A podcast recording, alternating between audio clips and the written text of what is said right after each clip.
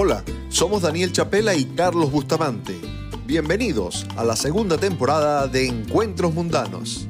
Hemos vivido un ciclo maravilloso, con gente cercana que nos llevó a compartir vivencias y caminos. Hemos sentido muy de cerca eso que llamamos venezolanidad. Únete a nosotros en este espacio virtual, cálido y cercano, donde recorreremos con orgullo lo que cada invitado nos enseña. Sírvete un guayoyo o un vasito de ron y quédate hasta el final. Te prometemos que el trayecto valdrá la pena.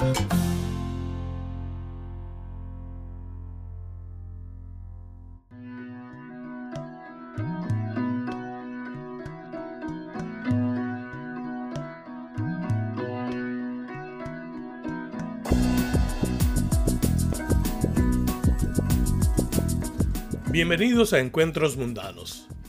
¿Cuántos de nosotros vivimos esa etapa de nuestra vida en Venezuela cuando nació la llamada radio participativa? Eli Bravo fue pionero en este concepto cuando en 1992 irrumpió con cualquier cosa en la señal de la Mega. Aquello fue un boom. Por las voces juveniles, por el ritmo, la irreverencia, pero especialmente por aquello que fue rompedor, la participación del oyente. Eli Bravo es comunicador social graduado en la Universidad Católica Andrés Bello, locutor connotado, voz comercial de grandes marcas y de cadenas televisivas internacionales, escritor, inspirador de conciencias. De Eli podríamos describir roles y llenar páginas solo con su hoja de vida. Pero, desde mi punto de vista, nuestro invitado es, por encima de todas las cosas, un innovador sus espacios fueron rompedores, la verdad. También en televisión. ¿Cómo no recordar Sonoclips, aquel programa transmitido por Radio Caracas Televisión a finales de los 80, en el que Eli, junto a Nelson Bustamante, entrevistó a grandes artistas del mundo de la música nacional e internacional? O Destinos Musicales, esa maravillosa pieza televisiva que recorría Venezuela detrás de los orígenes de nuestra música y los vínculos profundos con las costumbres y culturas de las distintas regiones del país. Eli Bravo vive en Miami desde hace más de dos décadas. En esa ciudad ha hecho radio, fundado el portal Inspirulina, levantado proyectos filantrópicos como Bastión y en su búsqueda espiritual Hoy es maestro certificado de mindfulness, un concepto vinculado a la meditación que busca conectarnos con el presente, con la conciencia plena de autorreconocerse, prestando atención a los pensamientos, las emociones y las sensaciones corporales. ¿Cómo llegó nuestro invitado hasta allí? Es lo que pretendemos desentrañar en esta conversación tan anhelada.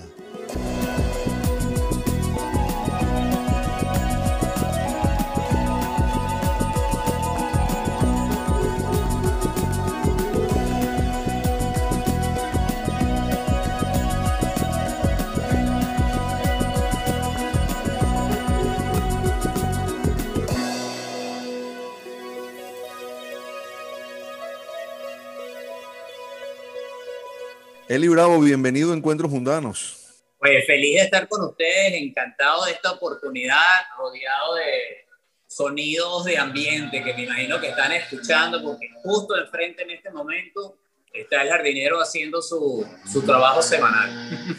Oye, Eli, eh, entendiendo el, universo como, como, un océano, eh, ¿en qué punto de ese, de ese mar está el, el velero de tu vida?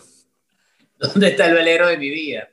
Eh, el literal está a pocas millas, a pocos kilómetros de mi casa en la bahía de Biscayne, eh, que es además, estamos hablando ahorita del literal, es un pequeño barco que es más viejo que yo, que es bastante decir, porque es del año 67, un velero de 22 pies. Ahora, el otro velero, el más simbólico y metafórico, lo llevo encima, o me lleva él a mí, la verdad es que no sé, digamos que nos llevamos, el velero y yo. Sabes que me, pasa mucho que, te veo en dos dimensiones, Eli, ¿no? Porque tengo muy presente eh, la, imagen del, locutor, de la figura de televisión, de radio, de, los programas referencias, el innovador, y al tiempo eh, esta imagen actual, digamos, ¿no? De, del mindfulness, de la, de la meditación, de, del crecimiento humano, ¿no? Eh, pero me llama la atención saber en qué punto estás respecto de esa evolución.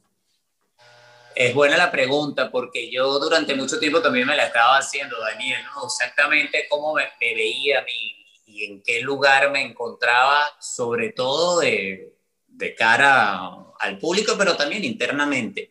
Y ha sido un proceso, ha sido un proceso de transición, digo que de cambio de identidad, porque efectivamente hay para mucho de, la gente que conoce mi trabajo en el pasado esta imagen del locutor y yo también la tenía muy presente.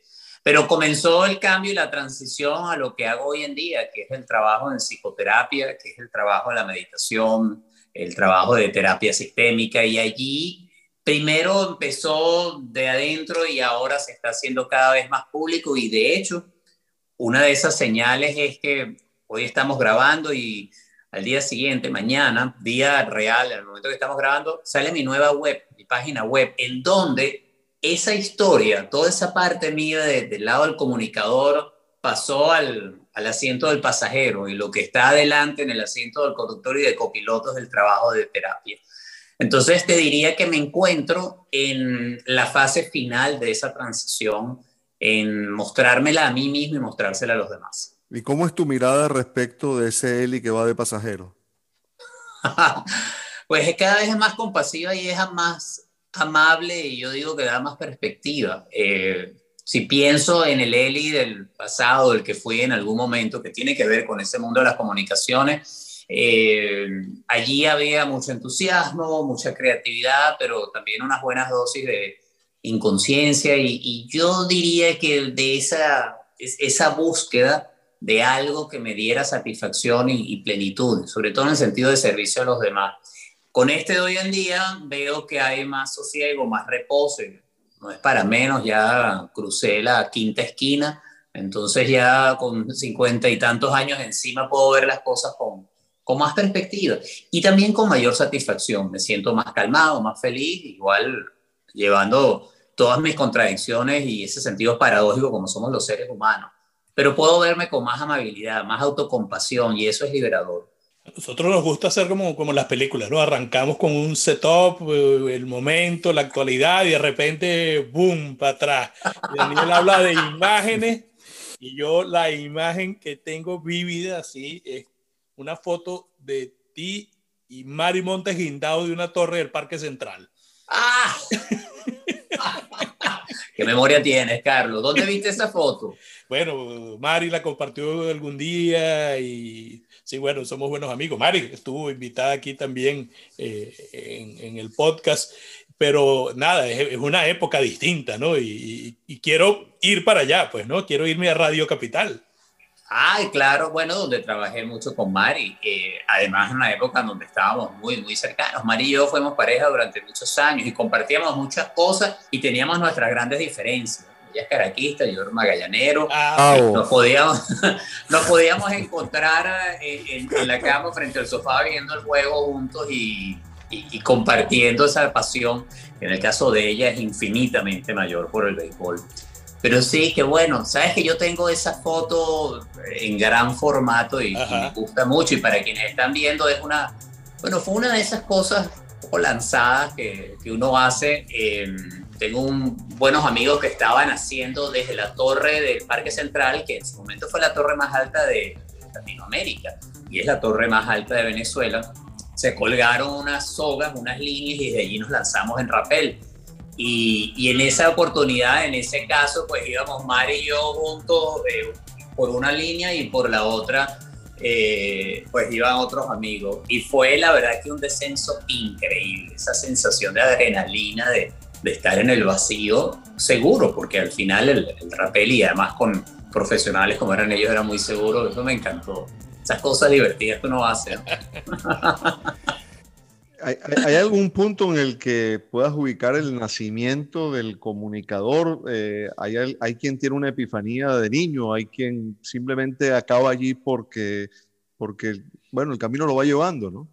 Sí, yo creo que hay una parte de familia allí, Daniel, una parte que tiene que ver con mi abuelo Abelardo Ray, que no es el Abelardo Ray tan conocido en la pantalla de los jueves, sino eh, un tío de este Abelardo, que también se llama Abelardo, mi abuelo eh, materno, que fue locutor durante muchos años y director de radio, y de allí surgió de ese lado de los radios la pasión por la comunicación.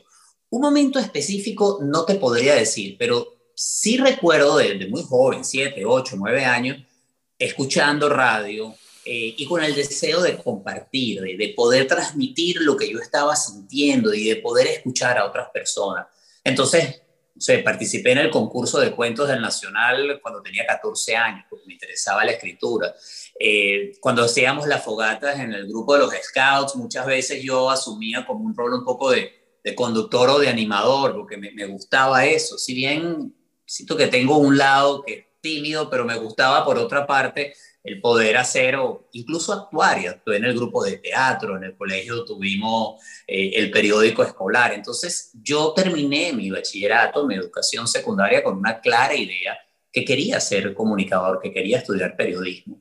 Y, y ya para ese entonces, 16, 17 años, yo me imaginaba y soñaba con los programas de radio, televisión que quería hacer y tuve la fortuna que lo pude hacer rápidamente. O sea, que esa rueda arrancó cuando yo era muy joven, ¿no? Ya estaba trabajando en radio y televisión. Siento que fue algo natural, era un interés que estaba allí de manera muy clara.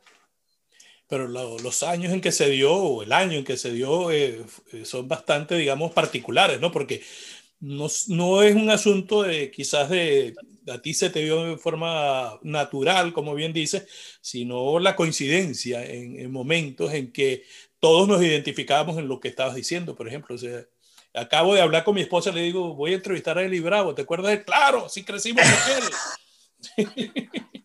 Entonces, Qué bueno. Pero fíjate, Carlos, y esto me lleva, digo, es que sabes que esto me, pusiste otra vez en Radio Capital, me hiciste pensar en Radio Capital. Radio Capital 710 era la gran emisora, la escuela de radio en ese momento, un momento cuando no existían las emisoras FM en Venezuela. Entonces, yo estaba allí de asistente de musicalización, mi primer año de universidad. Yo entré a la universidad y en ese momento también entré a trabajar en Radio Capital limpiando disco. Y con esa la, la osadía y el deseo de hacer radio, estaba buscando siempre los momentos de cómo entrar a hacer algo. Yo quería participar. Y me dieron lo que llamaban las guardias de la madrugada. Es decir, en una oportunidad, eh, el locutor que tenía que estar entre las 5 y las 6 de la mañana básicamente anunciando música y anunciando que ya venía el noticiero de Radio Capital con don Adolfo Martínez Alcalá, una institución. Bueno, no pudo ir y, anda Eli, hazlo tú. Y así lo hice dos o tres veces. Y creo que la tercera o la cuarta vez sucedió algo y es que don Adolfo se retrasó, cosa que era muy extraña, porque no solamente era un hombre muy correcto, muy puntual y entregado al noticiero. Y entonces me dan el libreto de los titulares del noticiero entonces ya arrancaba el noticiero, yo lo iba a leer, y no había más nadie que lo hiciera. Y yo me lancé. Y estuve haciéndolo como por unos 7, 8 minutos hasta que entró don Adolfo a la cabina, una seriedad así, y me ve y me pone la mano. En ese momento pone la música, hubo un corte, me pone la mano así, agarra el libreto, me dice, ya se puede ir. Yo salgo de ahí, por supuesto, wow, o sea, me va, me va a regañar. A, a don Adolfo le decían el dragón en la radio porque los regaños que metía echaba fuego. Entonces, bueno, yo me voy, bueno, ya está, aquí se acabó, este, yo no creo que me van a dejar hacerlo otra vez. Y al final del noticiero, yo bajo a la oficina de don Adolfo le digo, don Adolfo, disculpe que estaba leyendo el libreto, pero es que usted no había llegado. Se me queda viendo así me dice, mira, no lo hiciste mal, muchachito, sigue practicando. y ahí me fui. Y después la otra oportunidad que tuve, y perdonen si me extiendo con esto, es que me sacaron... No, al contrario. todo lo que quieras. Me sucedió que el 27 de febrero, el famoso 27 de febrero, yo estaba también haciendo una guardia en la emisora.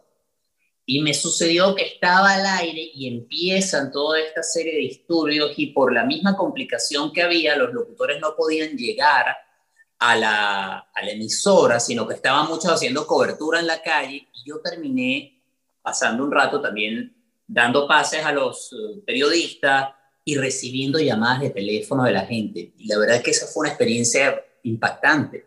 hablaba de ese momento tan turbulento y de tanto cambio que estamos viviendo, Carlos, y que de alguna manera yo estaba allí por, por circunstancias. O sea, no puedo decir que yo lo estaba buscando, ese no era mi trabajo, pero me tocó, y en ese momento me tocó también procesar y manejar una situación tan delicada, y yo, era muy, muy joven. Y allí me di cuenta, y quizás ahí voy a lo que preguntaba Daniel, que me di cuenta que uno, esto me gustaba. yo me sentía, si bien era de mucha tensión, me sentía cómodo, me gustaba hacerlo. Me gustaba el reto y sobre todo me gustaba el sentir que había una función que yo estaba realizando, había un objetivo en lo que estaba haciendo, que no tenía que, ver con darme a conocer o que la gente supiera que era yo, sino el poder integrar partes, transmitir información, o en momentos donde había que llamar a la calma hacerlo. Porque años después me tocó el 27 de noviembre otra, una intentona de golpe de Estado.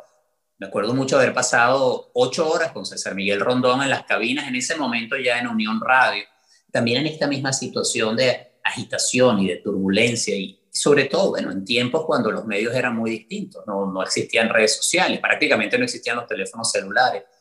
Entonces, sí, eh, lo que tú dices, Carlos, es cierto, ¿no? no Nos tocó un momento que fue un momento muy peculiar, fue un momento de una transición muy grande y que no éramos muy conscientes de la fuerza, el impacto que tenía.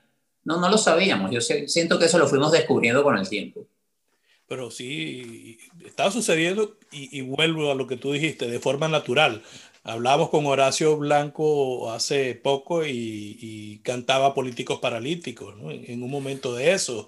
Y, después eh, cambiaron las voces de grandes locutores, Jesús Leandro, Losher, que nos ponían la música, a voces como la tuya, que, epa, ya estamos en otra onda, ¿no? Sí, que no son voces ¿Cómo no? no? Tú sabes que yo me acuerdo mucho trabajando así con, con Iván, con quien trabajé muchos años, y trabajábamos en Radio Capital y en la FM de Capital, sí, ahí había un cambio significativo, era otra manera de, de llegarle al público. Y eso lo entendió y lo vio claramente Iván a medida que sucedía, porque él ya lo había vivido en su momento también en Radio Capital, claro, tenía una voz ¿sabes? privilegiada. Pero él había estado también en esa transición generacional que ocurrió en la capital de finales de los 60, comienzos de los 70, y que de alguna manera vivimos nosotros en la mega estación eh, cuando estaban comenzando los años 90. ¿sí? Sabes que, eh, sin por supuesto faltar el respeto a todas esas voces gloriosas de nuestra radio, de la historia de nuestra radio, es como que eh, empezaba a tener más importancia el contenido que el continente, ¿no? No sé si, si, se entiende. El discurso que lo que lo envuelve. Sí, de, alguna manera sí, pero hay que ponerlo también en el contexto. Sí, Cuando entramos nosotros a comienzos de los 90, o sea, yo, yo, hice un programa llamado Sonoclips, que era un programa de videos que salió entre el 89 y el 90, 91, y luego yo arranqué en el 92 en la Mega ahí estaba dándose un cambio generacional importante y, allí eh, nos engranamos mucho de nosotros. Eso ya había sucedido de otras formas y como en otros contextos, en la contracultura de los 60 o en la cultura también en los años 80 que tenía que ver con la música y las minitecas. Entonces ahí estaban eh, comunicadores que, que, representaban el espíritu de ese tiempo. Yo creo, y, y esto de alguna manera lo pienso ahora en base a las preguntas de ustedes, que cuando nosotros entramos en el 90, 92, ahí arranca un proceso que es como la fase final de esa Venezuela que estaba con tantas crisis y tantas situaciones contradictorias, que no estaba tan bien como pensábamos y que se estaba gestando lo que luego llega con, con el inicio del periodo del chavismo, en donde ahí hay una ruptura completa, y la ruptura sí fue total nosotros estábamos en, esa fase final, de, era una juventud, fíjate tú, que éramos una juventud que en muchos sentidos queríamos apartarnos de la política, por ejemplo. Éramos una generación en donde la antipolítica estaba bien visto. Ahorita que Carlos hablaba de políticos paralíticos, la canción de, eso a mí me encanta y me acuerdo que Miguel Enrique Otero, quien, eh, director del Diario Nacional, en un momento le hizo una candidatura para la alcaldía de Caracas y yo lo entrevisté en Radio Capital y le puse esa canción, no la había escuchado. Le dije, mira, esto es lo que piensa mi generación de ustedes los políticos. Y cuando lo escuchó se impresionó porque se dio cuenta que no solamente había un rechazo al rol del político, pero por otra parte, eh, yo siento que no teníamos tampoco un compromiso en participar en la política. Y eso generó y dio las bases para mucho de lo que vino después, al momento que se cedieron espacios. Pero bueno, aquí me fui un poco por la tangente. Lo que quiero decir es que yo creo que cada generación ha tenido sus circunstancias y ha tenido que buscar la manera de comunicársela a los demás. Y en esa época que nos tocaba a nosotros, los medios tradicionales eran el vehículo. Hoy en día no, eso pasa ahora en las redes sociales, en donde cada uno es un generador de contenido, bueno, como lo son ustedes. Eh, ¿cómo, dirías, eh, Eli, que fue aceptado ese discurso rompedor? ¿Te refieres a cuál? ¿Al nuestro? Al, de ustedes, sí. Bueno, para empezar, no sabíamos lo que estábamos haciendo, Daniel. O sea, eso es lo primero. Yo tenía 22, 24 años. O sea, no teníamos mucha idea de lo que estábamos haciendo. Eh, no éramos conscientes del impacto que estaba teniendo. Y ahora, luego del tiempo, me doy cuenta que sí fue, fue importante, o sea, sí hubo un impacto.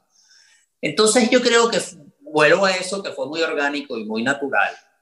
Creo que tuvo, por un lado, la posibilidad de darle una voz y un espacio hasta de entretenimiento y diversión a, a nuestra generación, pero también abrió la posibilidad de, de comenzar a pensar en qué era lo que nosotros queríamos hacer y qué es lo que queríamos construir en, una idea de país, eso se vio muy golpeado, trastocado. Incluso en mi caso diría que, que desviado cuando viene todo el proceso de, transición hacia el chavismo y empiezan además el proceso migratorio.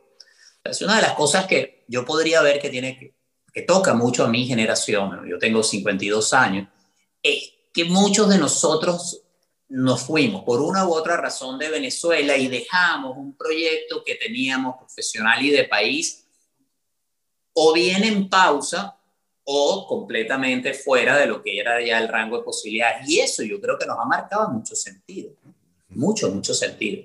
Pero estamos hablando de, de ruptura, porque estamos hablando de cambios en la radio, estamos hablando de cambios en la política y, la forma en que se dio era... Eh, no sé si, si, si puede decir que fue beneficioso.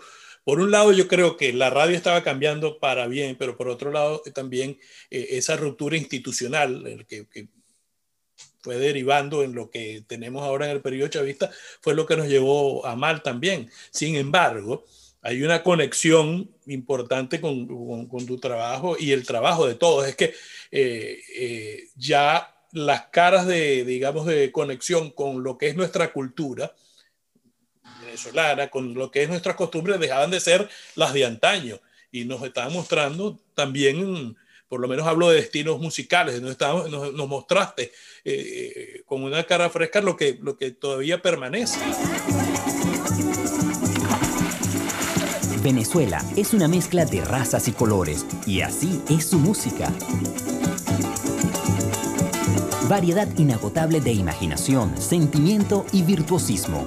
Esta noche, el destino de nuestro viaje es la música de Venezuela. ¿Estamos listos para la parranda? Vamos a darle, pues. ¿Sí? Sí, sí, fíjate que esa serie de destinos musicales la comenzamos a grabar en el año 99 y terminamos en el 2000 2002. Fueron cuatro años viajando por Venezuela para recoger eh, las tradiciones y, la cultura venezolana. Y ya estamos hablando que han pasado casi 20 años de eso, imagínate tú. Entonces aquí, Carlos, esto me hace pensar que tu esposa muy amable y generosamente dice, claro, yo me acuerdo de él. Estoy casi seguro que tú le preguntas a alguien de 18, de 20 años, que es librado y no sé, o puede ser que te diga, como he escuchado, ah, no, a mi abuela le gustaba ya no es mi mamá, a mi abuela le gustaba mucho. Yo siempre he estado muy consciente que eh, en el, en el transcurso de, digamos, del ciclo vital de cualquier sociedad, que va muy ligado a, tu ciclo vital, a tu proceso de, de, vida, uno tiene episodios o momentos en donde, digamos, puedes estar muy presente. Y aquí estoy hablando desde mi, mi yo público, mi figura pública, mi trabajo en los medios. Y hay otros momentos en donde te desdibuja.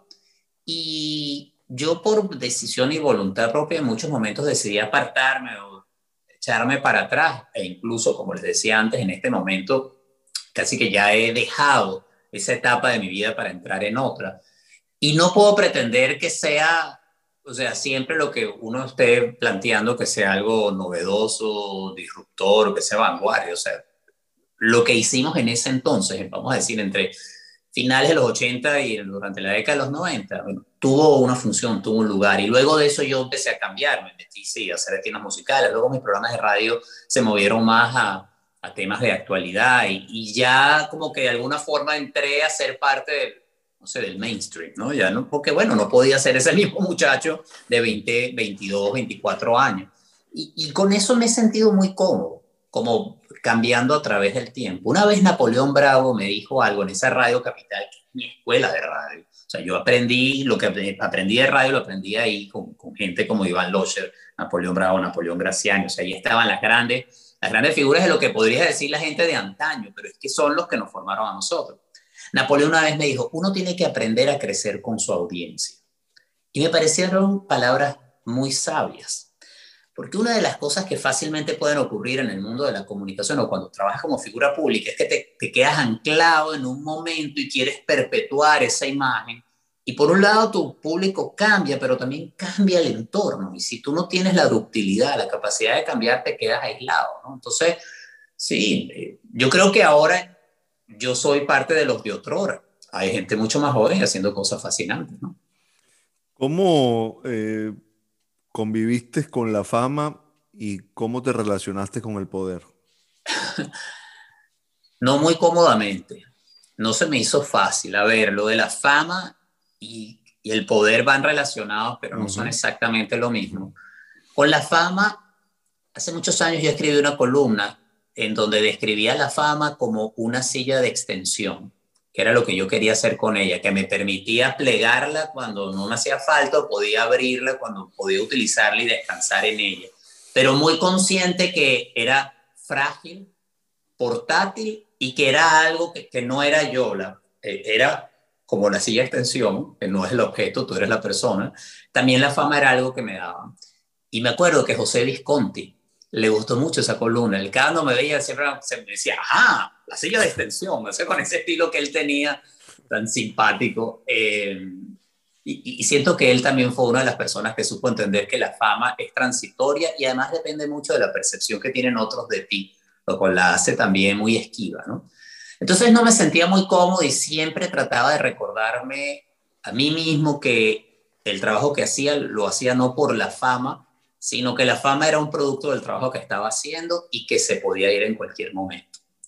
Con el poder, fíjate que ahora estoy entendiendo mucho mejor el poder que tenía yo en su momento y, y bueno, y que tengo hoy en otros ámbitos, ¿no? ¿A qué me refiero con esto? Que con toda la discusión y conversación que se está dando sobre los modelos ligados a género, eh, ligados al poder que tenemos, por ejemplo, los hombres, el poder que tenía yo desde mi privilegio, mi posición en Venezuela, yo no era consciente de ese poder que tenía y cómo lo ejercía, y en algunos momentos lo ejercí de manera poco sabia, poco consciente. Hoy en día estoy más claro en ello. Eh, y entiendo también el poder como algo que uno puede utilizar en función de los demás o hacer daño a los demás. Y la pregunta que siempre me hago es, bueno, ¿esto qué hago desde mi poder? Y cuando digo es el poder que uno tiene en el espacio como terapeuta, poder ah. que tengo por el hecho de estar compartiendo con ustedes y que la gente lo escuche cuando escribo algo, esto, este poder lo estoy ejerciendo o lo estoy utilizando o está sirviendo para beneficio de otros o no. Puede hacer daños a otros o no. Y desde allí tomar la decisión yo descubrí que muchas cosas de ti, ¿no? O sea, haciendo la investigación, ¿no? y, me di cuenta, y me di cuenta de cuánto me, me podía estar perdiendo de, de Eli Bravo, ¿no? Que espero empezar a recuperar realmente, ¿no?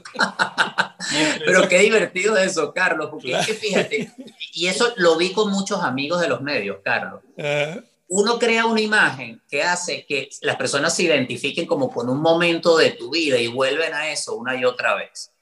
Te voy a poner un ejemplo y tú, eh, Horacio Blanco me parece que me encanta como cantautor, es uno de los artistas más completos. Ajá. Horacio está muy claro que mucha gente se acuerda de él por allá cayó. o se acuerda de los políticos paralíticos y se quedaron con esa imagen. Él no ha parado de cambiar sobre su misma línea.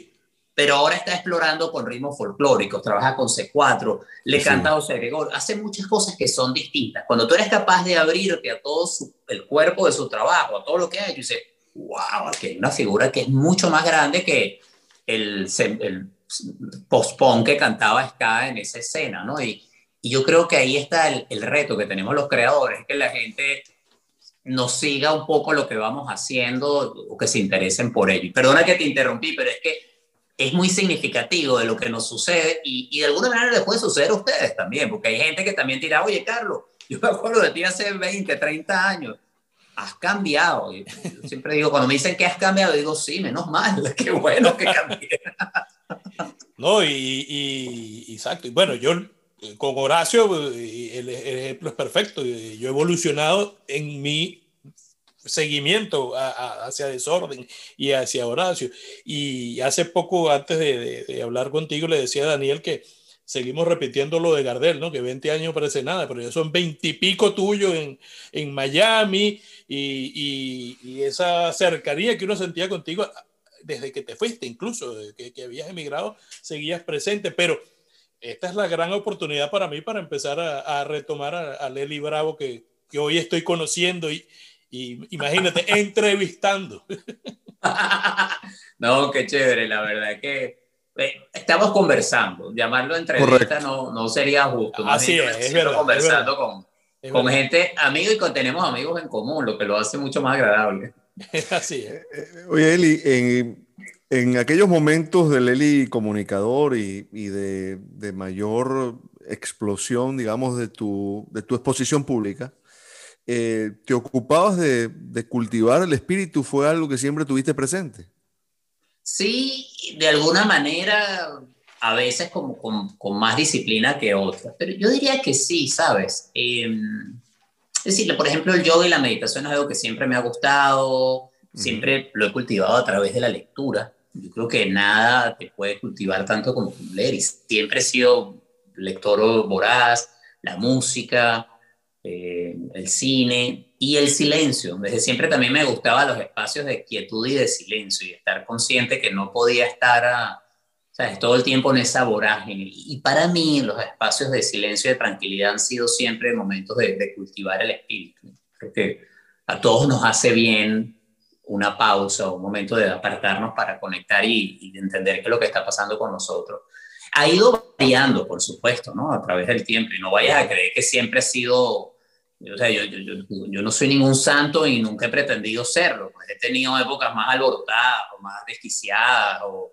bueno, eh, o, tú sabes, de más, de estar más afuera, o sea, de más excesos, pero, pero siempre ha habido ese interés de rescatar un espacio para mí y de poder entender qué es lo que estoy haciendo. No estamos rodeados de mucho ruido, Eli. Mucho, mucho, mucho, mucho. Sí, sí, sí, sí me has hecho recordar hoy una canción de Sabina que se llama Ruido. Sí, sí, hay ruido todo el tiempo y hay mucho ruido aquí arriba. Y si uno no aprende a calmar y a quietar ese ruido, te atormenta, se hace estridente y no te oyes. Entonces sí. Y fíjate que ese ruido se ha magnificado, Daniel, por ejemplo, con todo este fenómeno de las redes, que son fascinantes yo creo que ese es uno de los ruidos que nos está haciendo más daño hoy en día.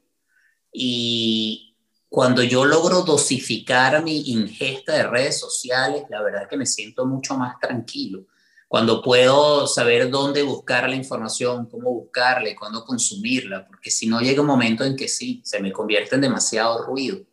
O uno vive en la tentación de estar haciendo mucho ruido. Entonces vives también demasiado para afuera. Sí que sí, yo por eso he encontrado en el mindfulness, en la meditación, en el espacio de terapia, un lugar para quietar ese ruido.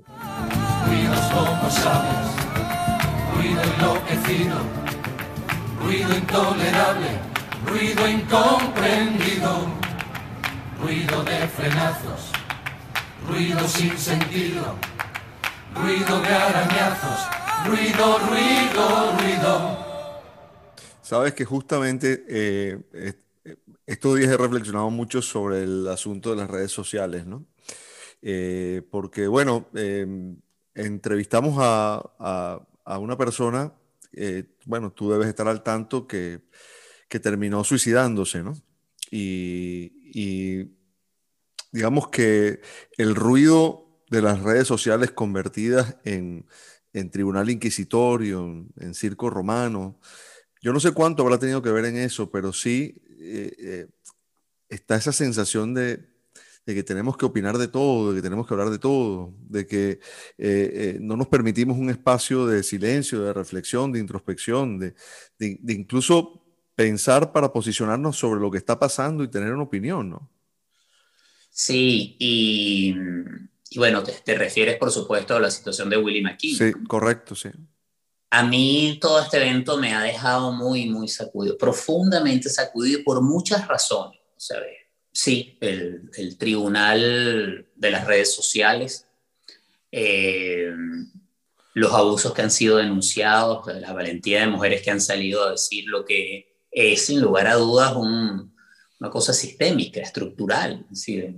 y aquí me refiero específicamente a, Venezuela, en donde la normalización de los abusos o la manera como los hombres hemos ejercido el poder durante tanto tiempo ha llevado a situaciones muy traumáticas. En el caso de Willy, a lo que fue una relación no solamente ilegal, sino condenable con una menor de edad, pero hay ese otro lado de lo que ha sido la reacción. Entonces, todo eso a mí me movió mucho. Y fíjate que Ariana Arteaga, que muy fotógrafa, muy querida amiga, eh, escribió hace unos días, eh, bueno, ustedes lo estarán viendo quién sabe cuándo, pero en el momento de nuestra grabación, de este aquí ahora en el que estamos, ella escribió algo sobre la necesidad que teníamos de silencio. Eh, y fue lo que yo sentí que tenía que hacer. Yo no he escrito ni he dicho nada sobre esto, no porque me sea indiferente, más bien porque estoy tan afectado que no sé muy bien qué es lo que deseo decir. Y entonces preferí quedarme callado. He leído mucho, he pensado y he sentido. Si me he puesto a, sentir el dolor de las víctimas, a sentir eh, eh, también el odio que ha estado presente, todo el trauma que ha surgido y también a revisar mi historia. Porque todo esto nos puede llevar hacer una revisión como sociedad y me parece fundamental, pero creo que lo más importante es que cada uno de nosotros sea justo, honesto y se ponga vulnerable consigo mismo para revisar qué hay de esto que está pasando allí en mí. Correcto. Y ahorita voy a hablar solo por mí, es decir, voy a hablar como hombre blanco, venezolano, 50 años, que crecí en un contexto, me ha hecho entender cómo muchas de mis acciones, pensamientos o palabras en su momento pudieron ser eh, hirientes, pueden haber sido incluso eh, vistas como una agresión, cuando no era necesariamente mi intención, pero yo estaba también muy, era, era muy ignorante de cosas que sé ahora. Es decir, el poder ver también con perspectiva y entenderlo, sin justificar lo que hizo, pero sí verlo con perspectiva y saber qué puedo hacer yo ahora para cambiarlo a futuro. Entonces, eso es lo que nos puede llevar a pensar. Y eso toca tu pregunta anterior, Daniel, sobre la fama y el poder, porque yo en algunos momentos sí me pude haber valido de mi fama para eh, usarlo como una herramienta de seducción. Y en ese momento yo no era consciente del poder que estaba teniendo. Eh, veo que hubo, hay una, es decir, no veo que haya algo que haya traspasado ni las fronteras de lo legal, ni haya sido algo violatorio de los derechos de otra persona, pero sí no fue todo lo compasivo, amoroso, incluso respetuoso como pudo haber sido. Y de nuevo, no, yo no quiero justificar al que fui, pero lo quiero entender en su contexto. Y eso nos enfrenta. Y déjame cerrar, porque es que estoy un poco como pensando mientras estoy hablando. Esto es lo que nos pone. Hay una serie de paradojas de complejidades, de contradicciones en esto, que es, hay que manejarlo con, con espacio y con, con perspectiva, porque si no es fácil caer en el, con la superioridad moral o en el señalamiento que permite, sí, apuntar al otro sin ver lo que está sucediendo. Y debo repetir, con esto de ninguna manera estoy desestimando a las víctimas del abuso y el acoso sexual. Eso no es lo que estoy diciendo. Lo que estoy diciendo es que nos tenemos que revisar como individuos, especialmente nosotros como hombres, incluso también a las mujeres, en donde deben poner esos límites y en donde se les está abriendo una oportunidad de también ellas ejercer ese poder. Eh, y lo último que quiero decir sobre esto, porque también me sacudió, es poder entender también esas circunstancias en donde la victimización puede haber ocurrido en, en hombres o en mujeres por personas del, del mismo sexo, del sexo opuesto, que también es parte de estas historias y que por supuesto son son en contextos distintos, no suelen ser tan comunes como la de hombres sobre mujeres, pero también hay que revisar. O sea, esto nos está obligando a vernos adentro y como sucede muchas veces cuando uno ve para adentro, lo que encuentra no es tan bonito como uno quisiera pintarlo hacia afuera. Pero estamos viendo situaciones en que eh, aquí hablamos de abusos sexuales, pero eh, que es un tema escabroso por, por sí solo, ¿no? Eh, pero también lo estamos viendo en, historia. estamos viendo cómo tenemos que descontextualizar todo y, derribar una estatua porque ahora estamos en contra de lo que esa persona en su época normalmente hacía. Y, siempre conseguimos una frase para justificarnos, ¿no? ¿Cómo conseguimos ese centro? Porque si no, no vamos nunca a hacer nada, ninguno.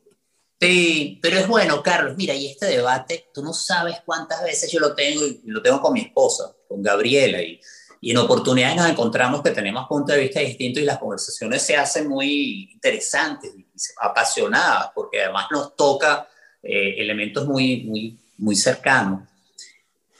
Entender un contexto histórico y entender que en un momento, por ejemplo, el racismo era tolerado y era justificado e incluso promovido por estructuras de poder, no significa que se vaya a borrar ese momento, pero sí también hay que hacer la corrección necesaria. Tú hablabas de las estatuas y pienso como aquí en los Estados Unidos se han derrumbado muchas estatuas que están ligados a la confederación, están ligados al sistema de opresión, un sistema que es prácticamente un sistema de casta que todavía existe en los Estados Unidos.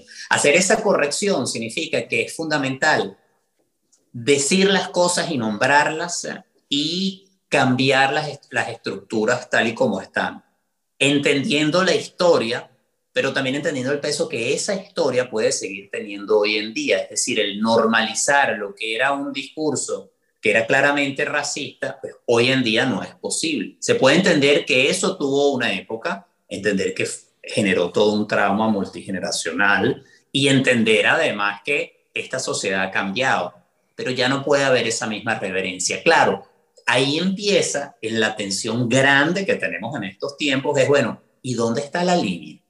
¿Dónde lo defino? Y fíjate que allí, esto ya es algo muy personal, ah, como se abre tanta incertidumbre, yo me siento bastante cómodo con que no tengamos una sola respuesta, porque eso es lo interesante. O sea, aquí no hay al final una respuesta única, no hay una posición única. Y muchas veces como seres humanos quisiéramos tenerlo claro para todo, pero resulta que no. Si a veces no lo tenemos claro ni para nosotros mismos. En estos días estaba viendo, Eli, un, un video de, de Eduard Punset, un video en YouTube de Eduard Punset, que ya falleció, pero planteaba un asunto muy interesante respecto a si, si uno puede cultivar el altruismo teniendo una mente tan, tan distraída, ¿no? Y, y mi pregunta es si te parece que todos necesitamos una mente más calmada. Sí, claro, sí, sí, sí. Yo por lo menos, si hablo de mi experiencia, sí. Y fíjate qué bueno que citas a Punset, porque él como divulgador científico fue uno de los primeros que en el mundo en español trajo mucho lo de la investigación de la mente y las características, cómo funciona nuestro cerebro y nuestra mente, porque la mente no es el cerebro, mucho más, y cómo podemos utilizar su potencial. Y él hablaba mucho sobre esos temas de altruismo, compasión y empatía. Y un punto de partida para eso es el poder aquietarla para entender cómo funciona, qué es lo que está pasando en nuestra mente. El mindfulness como práctica de atención plena te ayuda a entender lo que está pasando adentro y afuera, lo que está pasando en tu cuerpo y en tu mente y, tengo decir, también en tu corazón, el asiento de las emociones y el mundo que está allá afuera y de qué manera te está impactando. Entonces, cuando, cuando puedes serenar la mente, ver con más claridad, puedes entonces ya comenzar a, cultivar virtudes o habilidades como sí, el altruismo, la compasión, la empatía, la amabilidad. Y todas esas son cualidades o habilidades que uno trabaja y desarrolla. No es que alguien nace altruista y otras personas no. Sin lugar a dudas puede haber una predisposición genética o por historia personal que te acerque a ello, pero todos tenemos la capacidad de, de desarrollar esa capacidad de altruismo o de compasión. Pero para eso necesitamos calmar un poco más y, y, primero ver hacia adentro, ver en dónde estamos, qué hemos hecho, para luego actuar hacia afuera.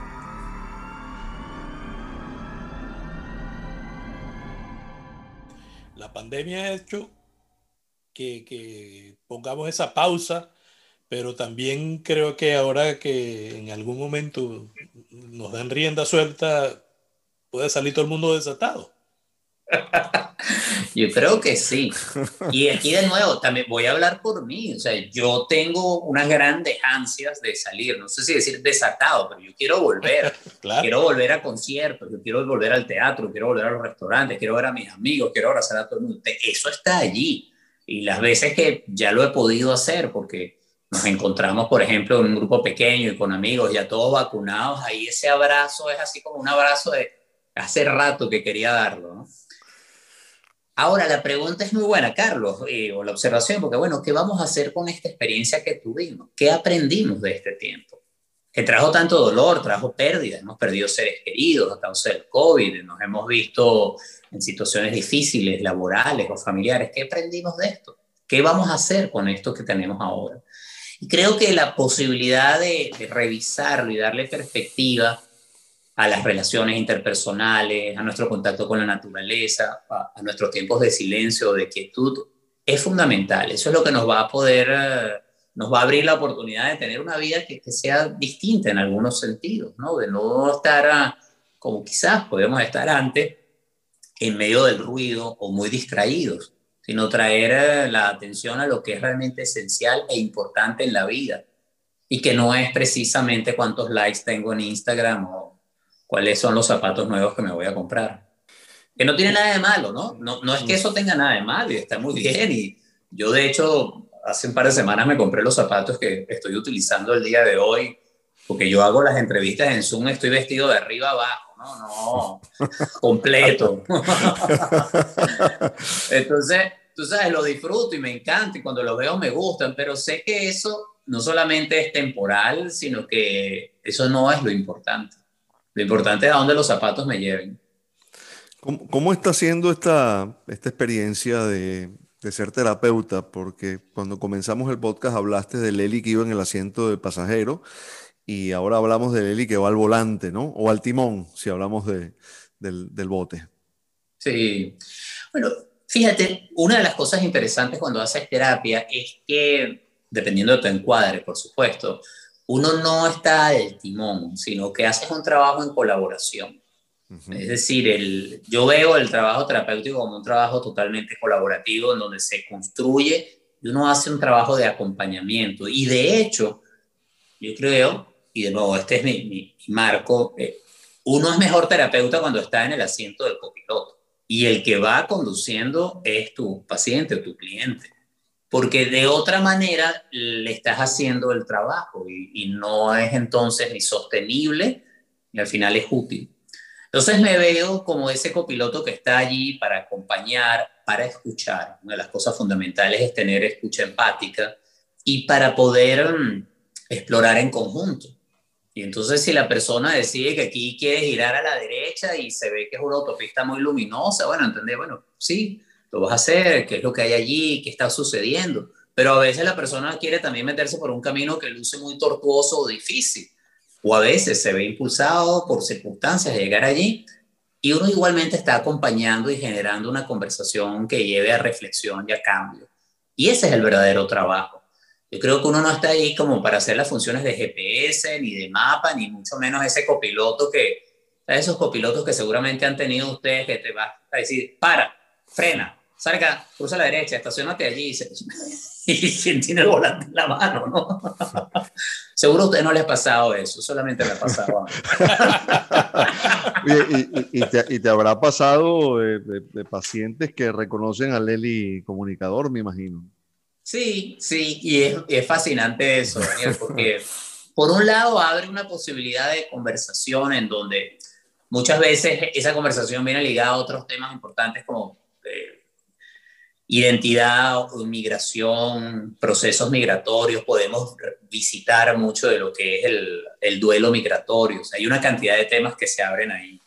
Y, y yo lo agradezco, pero también me toca traer al aquí y a la hora nuestra relación y entonces, a ver, sí, qué bueno, y, y, yo le agradezco mucho a ese Eli del pasado, pero estamos aquí ahora tú y yo, ¿cómo estás tú? ¿Cómo es aquí y ahora? Y ahí empieza esa conversación. Eso es sumamente importante. Eh, es decir, una de de los elementos fundamentales en el éxito de una relación terapéutica es precisamente esa relación que se crea entre terapeuta y el cliente y el paciente. No es tanto lo que haga el terapeuta o lo que haya leído la técnica, no necesariamente algunas cosas específicas en el paciente o el cliente, es la relación. En esa relación en donde hay mucho en juego y es una relación totalmente distinta a otro tipo de relaciones que uno tiene en la cotidianidad, es en donde se abren las posibilidades de, cambio, de sanación, de exploración. Y eso es lo que yo cuido mucho. Es la labor fundamental de un terapeuta, es cuidar esa relación o esa alianza terapéutica. Estamos hablando ahorita de inmigración, tocas el tema de, la inmigración y cómo florecen esos, esos traumas. Yo en alguna entrevista que leí contigo hablas de que generalizar eh, empobrece la experiencia de, la gente y nosotros vamos con, cargamos con nuestro bagaje, ¿no? Con nuestro equipaje, con nuestras maletas, algunos más grandes, bultos, otros paqueticos, qué sé yo, pero que quizás, como no decidimos dónde nacimos, muchos también no pudieron decidir a dónde migrar, sino a dónde les tocó ir. Y quizás va con prejuicios, ¿no? Sí, sí, y es muy cierto lo que dice. Muchas veces no fue elegido. O no solo el lugar, sino el hecho de salir. El hecho solo, sí. El mismo hecho, es decir, yo, algo que escucho, yo no me quería ir, pero no tuve otra alternativa. Hay quienes sí, desde un principio tenían claro eso. digamos, la circunstancia y la condición de la historia venezolana lo que hizo fue acelerar ese proceso, pero para muchos no fue así. Entonces, poder revisar eso es es bien importante, sí, totalmente. O sea, entender que cuántas maletas llevamos ahí. A veces que es un contenedor, a veces es el buque entero que lo cargas encima. Entonces, bueno, ¿qué es lo que estás dispuesto a dejar atrás? Mm. ¿De qué manera estás dispuesto a conectar con lo que te abre el lugar al que has llegado? ¿Qué tanto de lo que aprendiste eh, te es útil ahora? ¿Qué puedes realmente ya dejar? Y ahí una de las cosas que me he dado cuenta es que la posibilidad de, como de abrirse a la experiencia es muy importante. Mira, yo me acuerdo que cuando llegué, yo llegué en el año 97 a Venezuela y entonces uno iba a la playa con su cabita aquí en Miami y decía, ay, yo lo que me quiero tomar es una polarcita. Y en ese momento, pues la, cerveza polar no, estaba, no existía en Miami, no había. Y yo andaba con este cuento, no, es que esa era la mejor cerveza, pero no puede ser, es la cerveza que me gusta. Y poco a poco descubrí que no solamente la oferta de cervezas era muy amplia en la ciudad, sino que había cervezas que yo en mi vida había probado, variedades que no había experimentado. Y bueno, a mí personalmente me, me gusta la cerveza, me gusta su sabor, me gusta la frescura. Descubrí un universo inmenso de cervezas y si bien hoy en día se consigue la cerveza polar y ahora sí está disponible acá, es una de mis opciones y le tengo cariño y el aprecio y el, tú sabes, y, ese sabor, para mí eso con pescado frito es como, eso choroní, pero sé que hay mucho más y me puedo conectar con eso mucho más. Y escojo cuando compro una polar o compro otra cosa. Entonces, fíjate que este, esto que es muy anecdótico, pero a la vez lo que te revela es que si uno está dispuesto a apreciar y a conectar con lo que te ofrece el nuevo lugar, te abres mucho más a esa experiencia y puedes incluso dejar ideas, a veces prejuicios, a veces ilusiones, muchas veces fantasías que tenías del espacio que dejaste. Y, eso no es fácil. Para mí fue bastante complicado, me tomó años, años. Mi, mi duelo migratorio fue largo. Oye, eh, Yo quería preguntarte, Eli, eh, en medio de tu, de tu proceso de crecimiento interno, eh, el concepto de la muerte, ¿cómo ha cambiado? Si ha cambiado. Y cuando hablo de muerte, lo digo de, la muerte física y hablo de la muerte metafórica también, ¿no? La, muerte incluso de una relación, la muerte de una empresa, la muerte de, de un país que uno dejó atrás. Mm. Sí, a mí me gusta mucho, Daniel, el budismo como una, una manera de ver el mundo, una religión necesariamente, pero sí como una filosofía y, y, bueno, como una psicología. Me interesa profundamente la psicología budista y es en donde me he ido eh, preparando más. Y una de las invitaciones que te hace el budismo es a pensar en la muerte a considerar la muerte como no solamente algo muy real, sino ver el proceso de cambio en el que estamos momento a momento que trae muertes y renacimientos constantemente. Tú, los acabas de señalar, hiciste una lista que es muy clara, porque cuando pensamos en la muerte estamos pensando en la muerte del cuerpo, esa muerte física, pero en realidad es que experimentamos muchas muertes y pérdidas a través del tiempo. Entonces sí ha cambiado de manera significativa. Creo que ha pasado de un momento en donde lo veía como con cierto temor o, o, incluso lo evadía a un tema al que me acerco mucho y he tenido experiencias cercanas a la muerte. No yo tanto como estar cerca y vivir la muerte, por ejemplo, como viví la muerte de mi padre, que, lo vivimos directamente, es decir, él murió con nosotros, toda su familia junto a él en, en un lecho. Y haber visto eso para mí es una de las experiencias más hermosas y transformadoras. Y entre lo veo incluso como que fue lo, lo, último que él nos dejó, o sea, como ese regalo también en donde él se fue, fue una decisión a más que él había tomado, nos acercó mucho a la familia. Entonces todo eso me ayuda a, verlo en una dimensión más humana, más relacionada con la vida. Y pienso que es algo sobre lo cual nos hace bien pensar, nos hace bien entenderlo, perderle el miedo, sacarnos de adelante de tantos prejuicios que tenemos en torno a la muerte, porque digamos, es lo que tenemos seguro por el hecho de estar vivos, y, e ir más allá de las palabras, porque uno puede elaborar frases muy cercanas sobre esto, pero sentarte a, a sentirlo y a, y, a, y, a, ser parte de ello, eso yo creo que es muy sanador, es muy liberador. Yo quería aquí parafrasear a, uno, a un cuento que escribiste ¿no? y, y, preguntarte qué, qué hubo para ti.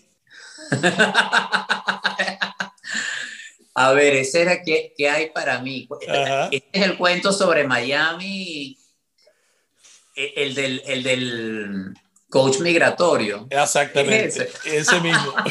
Wow, pero tú hiciste la tarea de verdad. Gracias. Me siento muy honrado. Carlos, gracias. De verdad que gracias de corazón.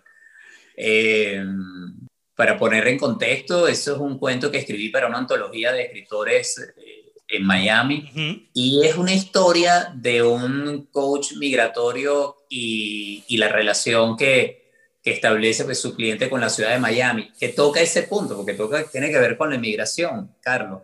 Eh, y se hace preguntar, bueno, ¿qué hay para mí en esta ciudad? En esta ciudad en la que no me siento conectado, aunque pareciera que soy ajeno, porque soy extranjero, literal y metafóricamente. Y poder hacerse la pregunta, ¿qué hay para mí? O sea, que, ¿dónde está el espacio que yo puedo hacer y encontrar? Es importantísimo. Cuando yo decía que mi duelo migratorio fue muy largo, es que a mí me tardó años en entender qué había aquí para mí. Yo pasé los primeros siete años de vida aquí en Miami, eh, moviéndome entre Caracas y, y, Miami, a veces hasta 18 veces en un año. Entonces, claro, yo tenía este, en un momento era, bueno, yo vivo en Miami, pero trabajo en Caracas bueno, tenía mi trabajo en Miami, pero tenía mucho trabajo en Caracas. Ese ir y venir, que fue fascinante, me encantó, disfruté enormemente el contacto con mis amigos y las experiencias de trabajo, no me ayudó mucho a echar la raíz acá y en entender cuál era la vida que estaba haciendo acá, porque en mi mente yo estaba en un mientras tanto. Sí, yo estoy aquí mientras tanto. Entonces, cuando las cosas cambien, que yo voy a regresar, y andaba en eso. No fue sino hasta que nacieron mis hijas que empezó a haber allí un movimiento lento. Y pasaron todavía muchos años en entender cuál era la vida que yo estaba construyendo acá, qué había para mí aquí. Porque lo que hubo para mí allá lo conocía y se estaba diluyendo, volviéndolo a Daniel, se estaba muriendo, se estaba muriendo, se estaba muriendo eh, simbólica, pero también realmente en mucho sentido. Entonces, poder responderme esa pregunta y, y, decir, bueno, aquí sí hay, y lo que pasa es que tengo que ponerle la atención, el foco y, y desarrollar esta nueva vida, incluso lograr esa transición, eso es importante. Entonces me tomó tiempo, de nuevo, años. Y por eso también siento que puedo ayudar a muchos de mis clientes o pacientes en el momento que entra este tema migratorio como parte del proceso de terapia, porque, bueno, ahí hay una resonancia, ¿no? es algo que, he transitado y, conozco de primera mano. Y el, el país, eh, ¿cómo, ¿cómo, lo sientes hoy, Eli? Eh, y ¿Desde qué lugar y, y, y, incluso emocionalmente? ¿Cuál país? El nuestro. No, ¿Cuál es el nuestro? Sí, entiendo, entiendo que es, muy difícil definirlo, ¿no? Si fue el que uno dejó, si es el de ahora. Sí, ahora, la Venezuela de este año 2021. Sí. Eh, la veo en un proceso tan complejo y, tú sabes, ahí hay, mira, hay dolor, compasión, rabia, indignación, momentos de desesperanza, momentos de esperanza.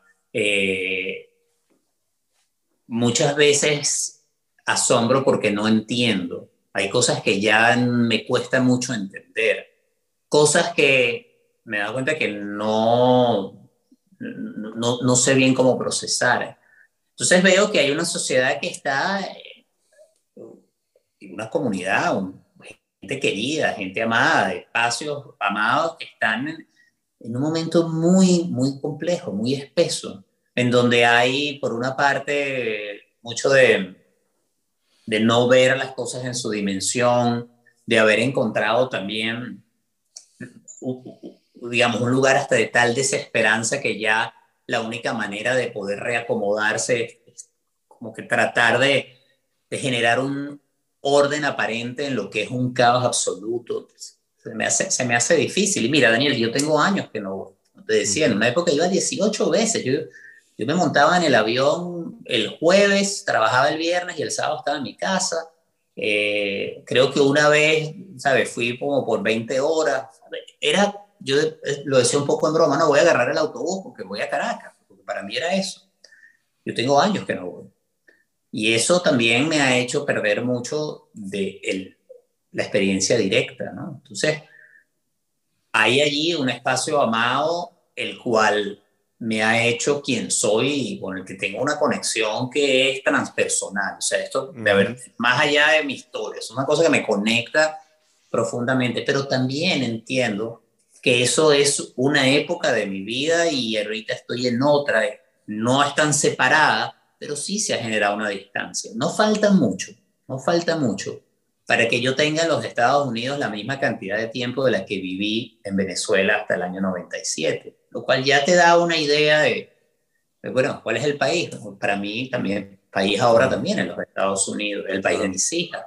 Eso no me quita el que yo me siento totalmente venezolano, pero también ha cambiado mucho, mi venezolanidad también se ha cambiado e incluso en algunos sentidos se ha hecho más intensa y en otras más crítica, eh, con lo que somos como venezolanos, como, como, como cultura, como país, ¿no? Pero, pero sí, sí, sí me, ¿sabes? Sí está allí. O sea, si hay algo que no desaparece, es por un lado la conexión, el amor y, también la preocupación, porque es que, que, que a veces es, es desolador lo que uno siente y en otras veces me llena de una alegría infinita. Lo que siempre está allí es mucha compasión.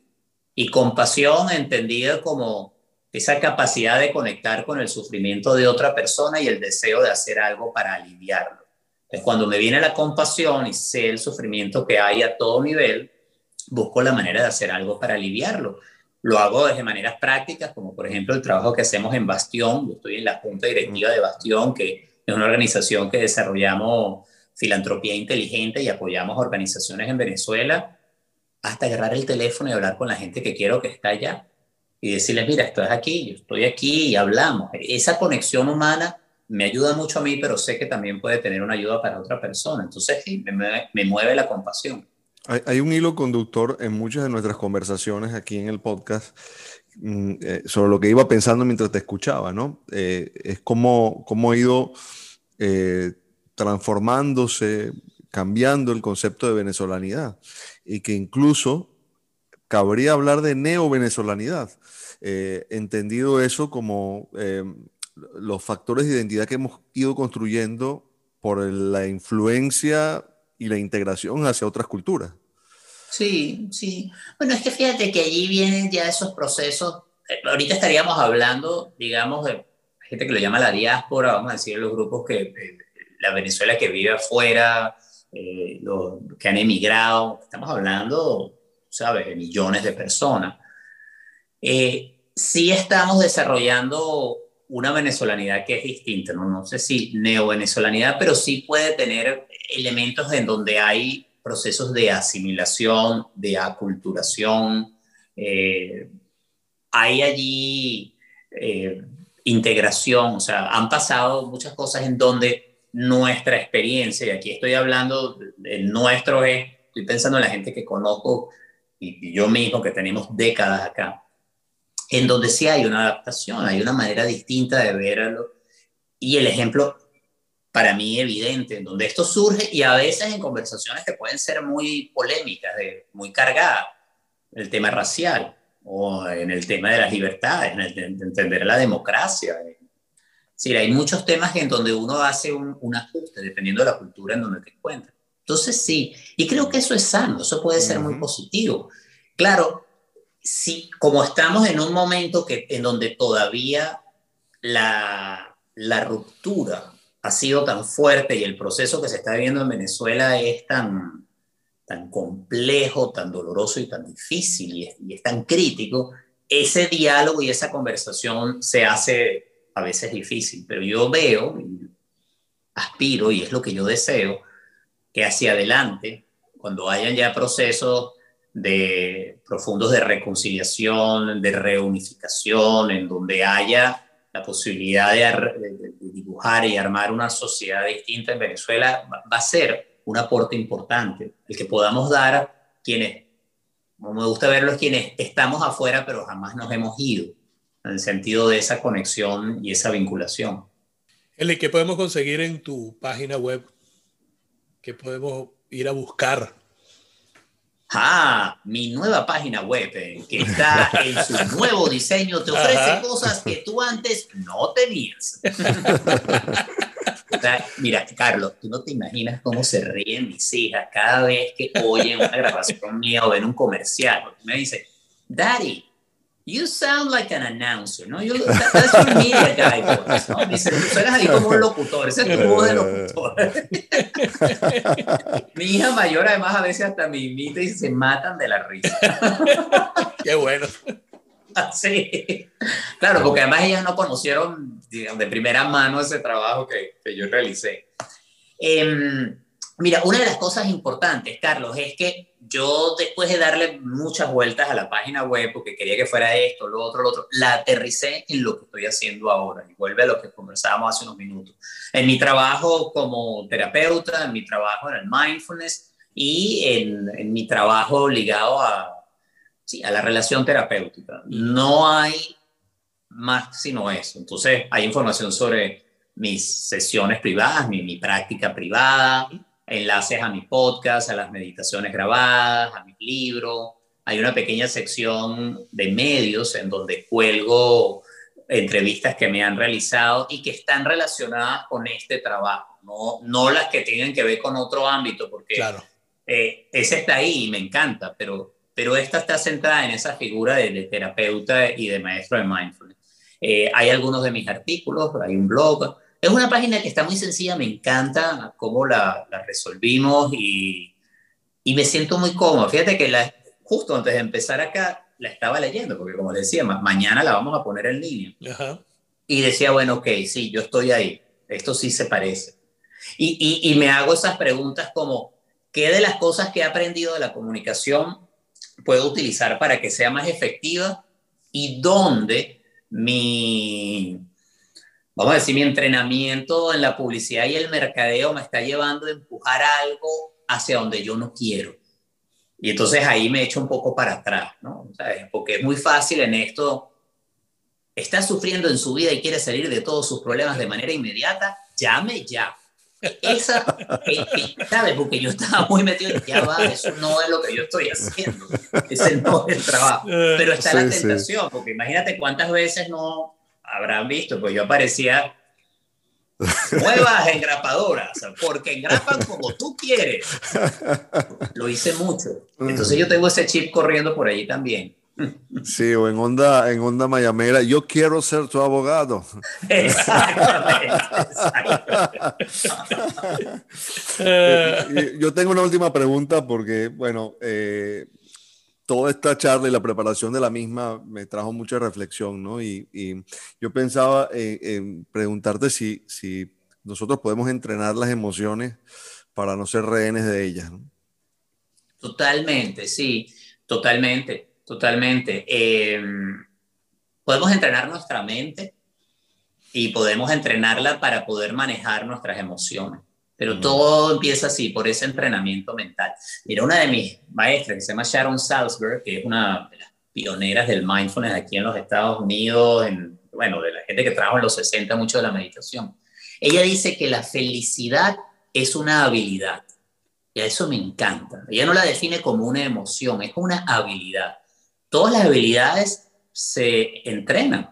Y bueno, tú sabes, desde las habilidades deportivas, las habilidades musicales, en la medida que uno le pone atención y las va practicando, te haces más habilidoso con ella. Y la felicidad, que es una emoción, se puede entrenar. Y lo mismo sucede también con otras emociones. Podemos tener la capacidad de manejar y entender nuestra tristeza o darle un lugar a la rabia y saber que hay algo en la rabia que nos puede también llevar a la acción.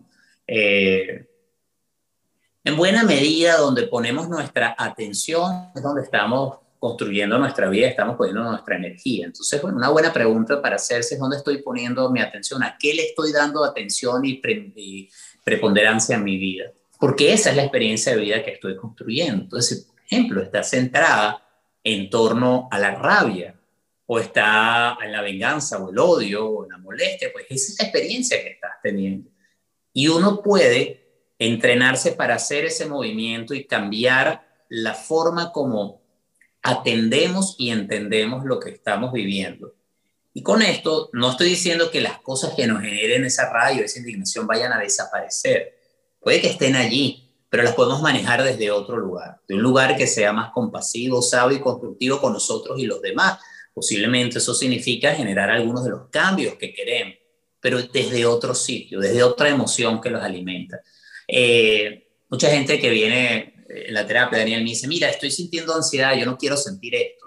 ¿Cómo hago para quitarme la ansiedad de encima, la tristeza, la rabia? Y parte de mi trabajo es decirles que no se trata de quitártela de encima. Vamos a ver qué hay allí, qué dice esa emoción, vamos a trabajar con ella para que no sea la que está de manera más prominente en tu día a día, pero uno no es que tiene que embotellar o, negar o reprimir esas emociones? ¿Cómo la manejo para que no controle mi vida? Esa es la diferencia. Es como, muchas veces la terapia es como que dicen, como que va el dentista, me duele la muela, quítame el dolor de muela y si es necesario, sáqueme la muela. Con las emociones no es así. Las emociones no, no están ahí como para ser extraídas y bueno, tampoco existen prótesis emocionales. Bueno, yo tengo un gran placer de conocer de nuevo a Eli Bravo. ¡Ah! y creo que mucha gente te estará conociendo ahorita. A este sí, también. Eli Bravo. Oye, pero esto estuvo muy agradable. Me gustó. Te digo, esto es buenísimo. Em, la próxima vez la haremos en, persona. sería genial, sería genial. Con un café, un té. Yo no sé si, o una cerveza, yo no sé si se puede. Pues, Estamos vacunados. ¿Ah? Estamos vacunados. Genial. sí, bueno, no, no este es el momento. Nuestro aquí ah. ahora cuando estamos grabando, no. Sí, sí, sí, sí. Pero en algún momento, ya que tenemos amigos en común. Claro, cómo no. Eli, fue un placer, ¿eh? No, no hay nada más importante, y esto si pudieran cerrar algo, y luego que estamos también en este, en este momento de la pandemia, y hablamos de las redes sociales, no hay nada tan importante como las verdaderas redes sociales, que no son Facebook, Twitter e Instagram, eh, son nuestros amigos, es la gente con la que conectamos, son nuestros familiares, la gente con la que queremos y, y estamos dispuestos a conectar. Ese rato de reírse, de contar historias, de pasarla bien, de compartir, está directamente relacionado a los índices de bienestar, felicidad y de salud. O sea, no es poca cosa, más bien es muy importante ese tiempo que pasamos a gusto, en donde nos sentimos a gusto.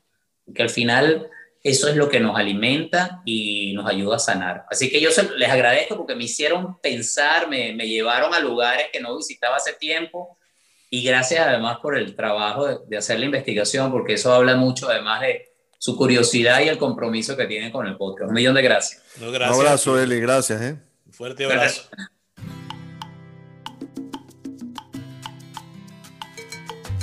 Esto fue Encuentros Mundanos. Gracias por acompañarnos y suscribirte a través de todas nuestras plataformas. Recuerda que puedes seguirnos también en nuestras redes sociales, arroba encuentros mundanos en Instagram y arroba encuentrosmund1 en Twitter.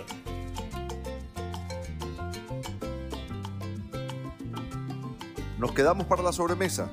Abrazo inmenso y bien venezolano hasta que un nuevo encuentro nos reúna.